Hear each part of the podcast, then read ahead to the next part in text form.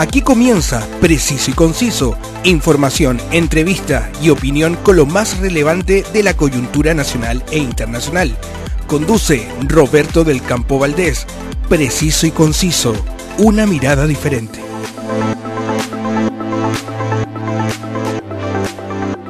Bienvenidos y gracias por darse cita para revisar los diferentes temas de la actualidad puedo llegar a todos ustedes gracias al alto auspicio de El Circo de Pastelito y Tachuela Chico, desde el 17 de noviembre al 11 de diciembre en Mall Florida Center, presentando su producción Un cuento de Navidad.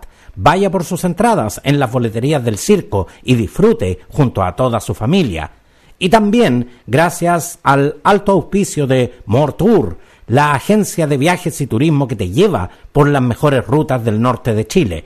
Contáctalos en www.mortour.cl y conoce sus ofertas para disfrutar de las maravillas de nuestro querido Chile.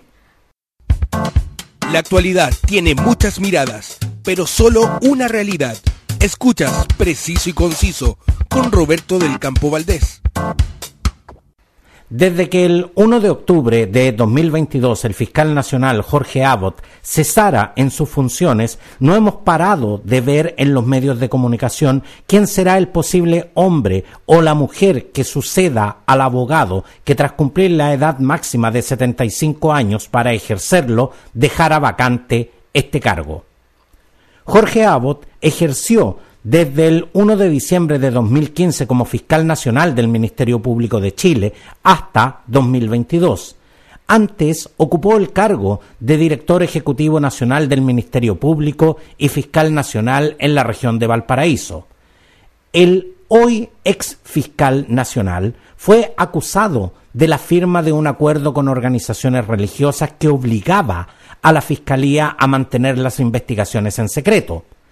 También bajo su administración se dieron varios casos de personas que, si bien no fueron encontradas culpables de corrupción política, recibieron penas menores, tales como la obligación de asistir a clases de ética.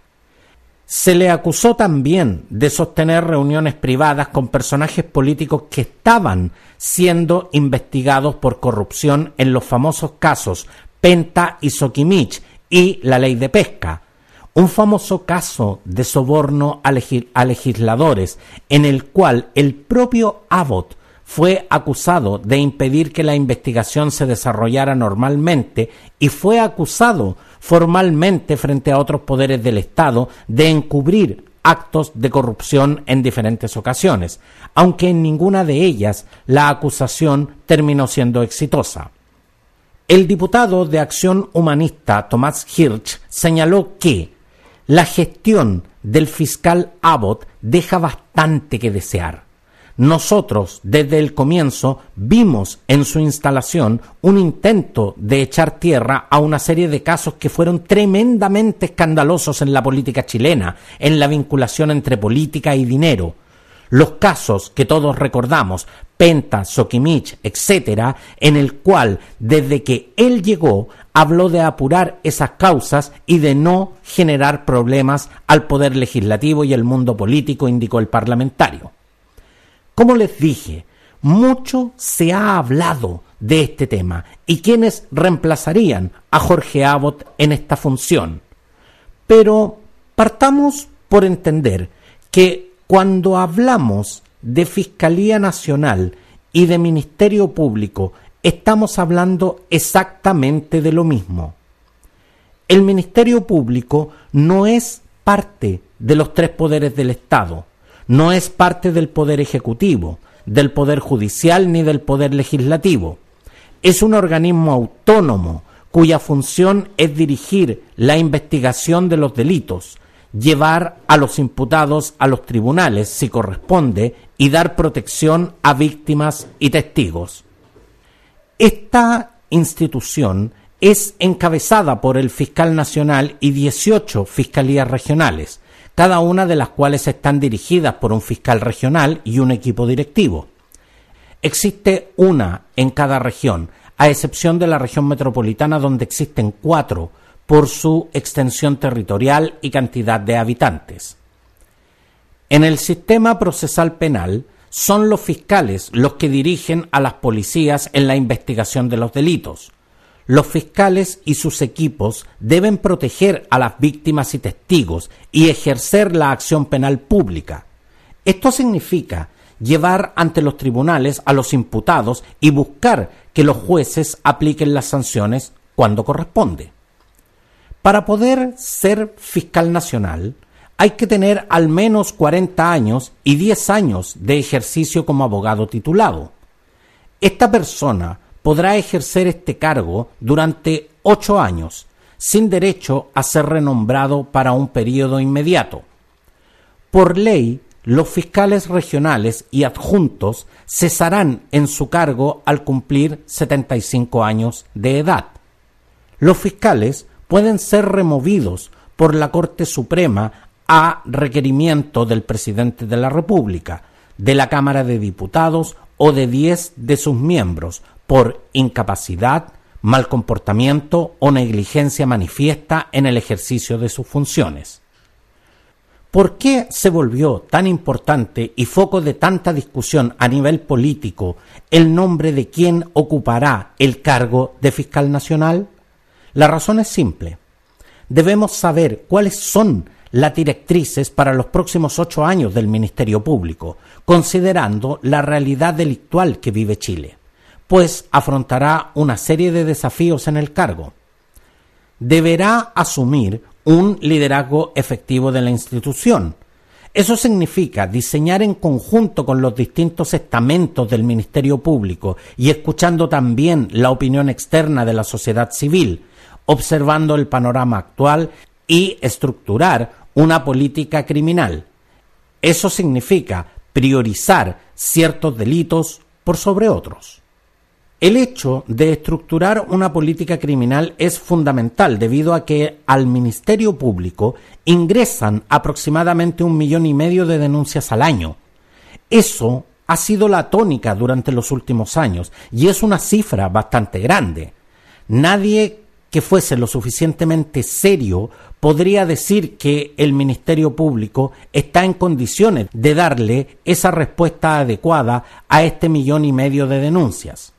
Pero dentro de este millón y medio de denuncias tenemos una serie de hechos que son bastante irrelevantes. En ese sentido, existe una serie de tareas esenciales de persecución penal para un fiscal nacional, las cuales deberá asumir, mejorar y desarrollar. Un fiscal nacional tiene que hacer definiciones y determinar cuáles son las áreas de la persecución penal donde tenemos pocas manos y, por supuesto, viendo la realidad que vive Chile. El nuevo jefe del Ministerio Público tendría como desafío hacerse cargo de lo que es el tema de la criminalidad organizada que se dedica al tráfico de drogas y que comete homicidios, que claramente tiene acceso muy fácil a armas y que se dedica a distintos negocios, como por ejemplo el tráfico de migrantes y trata de personas desde el norte de Chile. Es fundamental con lo relativo, con robos violentos y con intimidación que afectan a locales comerciales, a personas en la calle, a las personas que van conduciendo un vehículo, a las personas al interior de sus hogares. Eso tiene que ser prioridad. Y de verdad creo que el Ministerio Público está al debe, porque lo que se le cuestiona al Ministerio Público en esta materia es el bajo porcentaje de casos que son esclarecidos. Se debe asumir el desafío ante los delitos de violencia de género, expresados como violencia intrafamiliar y delitos sexuales, donde también la calidad de la respuesta ha tendido a la baja. Finalmente, se debe reforzar la persecución ante los delitos informáticos. Esto quiere decir no solo las estafas, que era algo a lo que estábamos acostumbrados a ver, sino que a los ciberataques a servidores de instituciones, inclusive eh, instituciones públicas. Un objetivo de persecución penal claro debe ser el elevar el porcentaje de esclarecimiento y coordinarse con las policías en una labor mancomunada y con el gobierno de turno. generando o participando entregando insumos para una política preventiva que tenga por finalidad evitar que ocurran delitos. Y si estos ocurren, contar con las herramientas y medios necesarios a la brevedad para dar respuesta a las personas. El 1 de octubre, Jorge Abbott cumplió 75 años de edad y el 5 de octubre el Poder Judicial abrió concurso para proveer el cargo de fiscal nacional del Ministerio Público. El 7 de noviembre, el máximo tribunal elaboró la quina que se envió al Poder Ejecutivo para continuar con el proceso de nominación. Luego de escuchar las exposiciones de los 17 aspirantes que postularon en el concurso, el Pleno optó por el fiscal jefe de Santiago Norte, José Morales Opaso, que consiguió 17 votos de los ministerios. El abogado Ángel Valencia Vázquez, con igual número de sufragios. La jefa de la unidad anticorrupción del Ministerio Público, Marta Herrera Seguel, con nueve votos. El fiscal regional de Aysén, Carlos Palma Guerra, con siete votos, y el penalista Rodrigo Ríos Álvarez, con tres votos. El presidente Gabriel Boric optó por proponer al Senado la nominación de José Morales. Sin embargo, el nombre no concitó los dos tercios de apoyo en la Cámara Alta y su postulación fue desechada al conseguir 31 de los 33 votos requeridos. Pese a que el Ejecutivo logró sumar votos de oposición, hubo senadores que se ausentaron y no se hicieron los trámites para rebajar el quórum y senadores oficialistas optaron por abstenerse. El Pleno de la Corte Suprema aceptó el lunes 5 de diciembre la renuncia del integrante de la quina para el fiscal nacional Rodrigo Ríos y decidió que llenarán los dos cupos faltantes dejados por el mismo Ríos y por el fiscal José Morales, cuyo nombramiento fue rechazado por el Senado.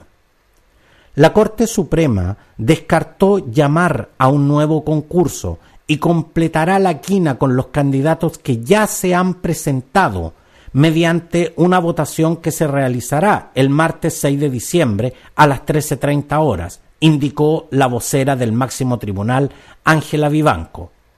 A su vez, apuntó que es imposible abrir un nuevo concurso porque ya hay derechos adquiridos del resto de los miembros de la quina que aún están vigentes.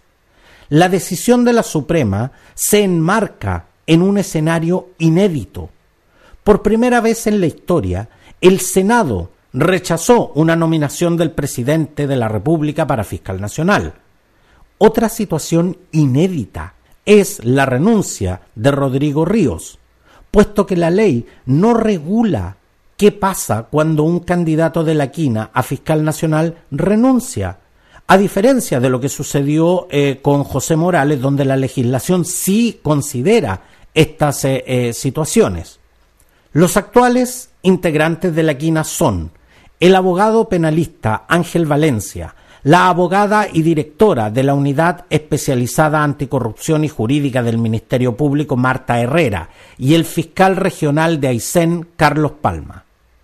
Una vez que la Corte Suprema complete la quina, la derivará al presidente Gabriel Boric, quien nombrará un candidato. La persona designada necesitará la aprobación del Senado un tema aún no definido y una noticia en pleno desarrollo, pero que a través de este episodio espero haber aclarado muchas de las dudas que la ciudadanía tiene y que debe conocer debido a la importancia para el correcto ejercicio de la justicia que en toda sociedad sana debe primar. La actualidad tiene muchas miradas, pero solo una realidad Escuchas Preciso y Conciso con Roberto del Campo Valdés. Todas las ediciones de Preciso y Conciso están disponibles en Spotify, en Anchor y en las más importantes plataformas podcast para que puedas escucharlas, compartirlas y comentarlas cuando y donde quieras. Infórmate de lo que está sucediendo en Chile y el mundo en mi canal Telegram Suscríbete y recibe las cápsulas informativas que te permitirán estar al corriente de todo el acontecer noticioso.